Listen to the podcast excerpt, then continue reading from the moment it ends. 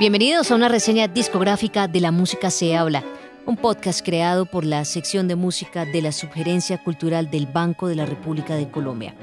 Soy Luisa Piñeros, periodista musical, y hoy los invito a explorar una joya inédita del Pacífico colombiano. ¿Están listos? Hay un litoral en Colombia del que solo nos acordamos cuando sucede un desastre natural o cuando algún hecho de violencia los enluta. Por décadas, ese amplio litoral que se extiende desde el norte en el Chocó, pasa por el Valle, Cauca y finaliza el Nariño, al menos en la parte colombiana porque sigue hasta abajo para conectar con Chile, ese litoral ha estado sumergido en el olvido. Un olvido que pide a gritos ser escuchado porque buena parte de la historia de este país no solamente se ha tejido en el Caribe, de donde se conoce el mayor número de grabaciones, orquestas, compositores, se ha tejido también en el Pacífico colombiano, a ritmo de bombo, cununo, marimba y guasá. Hoy quiero invitarlos a que me acompañen en esta reseña discográfica de la mano de un álbum que recopila grabaciones encontradas en vinilo y que se registraron entre 1970 y finales de los años 90. Se trata de la compilación Guasá, Cununo y Marimba, y detrás de este trabajo está Lucas Silva, cineasta y creador del sello Palenque Records.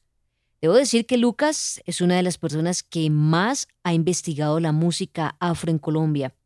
Es un conocedor innato, un cazador de tesoros, su amor por la música y la melomanía lo han llevado a trasegar por cuanta tienda de discos en el mundo se le atraviesa en el camino para buscar con olfato de arqueólogo una joya perdida de la música. Pero él no estuvo solo en esta pesquisa del compilado. A este tren se subió Philippe Noel, un canadiense apasionado por la música, y juntos yo creo que se merecen un aplauso infinito. Ya van a saber por qué. Pues resulta que Lucas, autor de este compilado, es coleccionista de acetatos.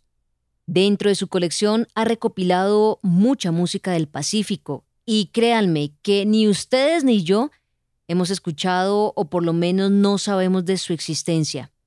Lo cierto es que Lucas una vez me contó que estos vinilos son muy difíciles de conseguir, que él duró persiguiendo algunos cinco o seis años por ahí, y gran parte de la música del Pacífico colombiano ha sido olvidada, inclusive allá mismo en el territorio. Así que lo que Lucas hizo fue rescatar y salvar un legado, preservar una memoria que las nuevas generaciones desconocen. Y el aplauso es para ese arduo trabajo de investigación que se echó al hombro. Palabras más, palabras menos. Lo que ellos dos hicieron fue buscar por casi una década los vinilos que se han producido en el Pacífico, seleccionarlos, hacer una curaduría y de ahí producir este compilado. Esta belleza de joya, que además está en formato de vinilo, son dos acetatos, 19 canciones divididas en cara A, cara B, cara C y cara D. Bueno, quizá usted no esté tan familiarizado con este formato porque hoy en día todo tiende a lo digital. Pero eso es lo especial que tiene el vinil, que es todo un artefacto en el buen sentido de la palabra. Hay información muy completa, a mí eso me encanta, información que está en el interior del álbum. El sonido tiene una textura exquisita y poner cada canción es todo un ritual cuando la aguja entra en el surco. Así que para los coleccionistas este disco trae unas gemas inéditas de la música del Pacífico. Antes de entrar a reseñar el álbum, sí me gustaría poner en contexto lo que por lo menos en los últimos 20 años ha pasado con la música del Pacífico. Ha sido gracias al Festival Petronio Álvarez que estos sonidos tradicionales, provenientes de la herencia africana, han ganado un espacio vital dentro y fuera del país.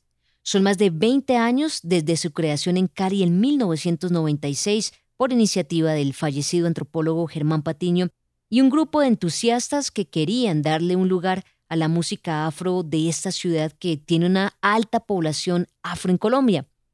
El caso es que un festival que inició de manera incipiente en el Teatro al Aire Libre Los Cristales, con no más de 2.000 personas como público, hoy en día goza de una asistencia promedio de 130 mil espectadores en los días de festival que se celebra cada mes en agosto y en la mitad que coincide con el puente festivo. Y para mí es uno de los festivales más vibrantes, más poderosos musicalmente hablando. Se siente la raíz, se siente la selva, se siente la importancia de la marimba como gran protagonista de estas músicas. Allí ha nacido una nueva generación, de allí se han desprendido nuevos álbumes.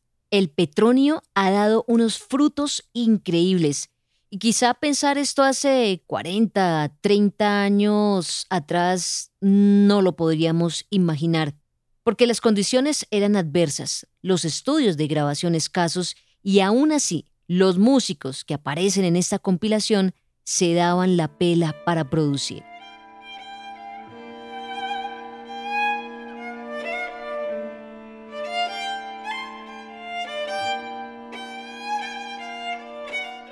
Para mí este álbum es absolutamente revelador. Toda esa época tuvo una identidad muy fuerte. Le recuerdo que el Festival Petronio, para ese entonces, no existía. La música del Pacífico era relegada. Así que ellos fueron pioneros y nos dejaron una gran revelación sonora. Cuando escuchen el álbum, entenderán más a fondo de qué les hablo. WhatsApp Kununo y Marimba tienen en sus créditos a personajes sorprendentes como Gertrudis Bonilla, una voz dulce, con cuerpo que por fortuna aún está viva. Ella empezó en los años 60 y grabó unos 5 LPs con su nombre. Gertrudis es de Buenaventura y protagoniza canciones como Manuela la Bullanguera, La Canoa Ranchara, Soy el Currulao, Parranda a lo Trasnochao. Por otro lado está Peregollo y su conjunto Bacaná. Esas siglas corresponden a Va de Valle, Ca de Cauca y Na de Nariño. Peregollo fue precursor de un sonido. Aparece en el compilado con canciones como El Coco de la Vieja, Sácale Brillo Teresa, Boga Boga Canoero. Otro hallazgo es Cachito Vidal, guitarrista de Guapi, y en la década del 60 armó su grupo La Sonora del Pacífico está vivo, vive en la ciudad de Bogotá. Grabó seis LPs durante su carrera y en la entrevista que Lucas Silva le hizo a Cachito Vidal, él le contó cómo Leonor González Mina comenzó, porque era una época difícil, y cómo la música del Caribe se llevó los créditos y eclipsó los sonidos del Pacífico. Aquí hago un paréntesis para reiterar la manera como Lucas Silva encontró estas canciones. Empezó a buscar los discos que hicieran referencia a estas músicas del litoral.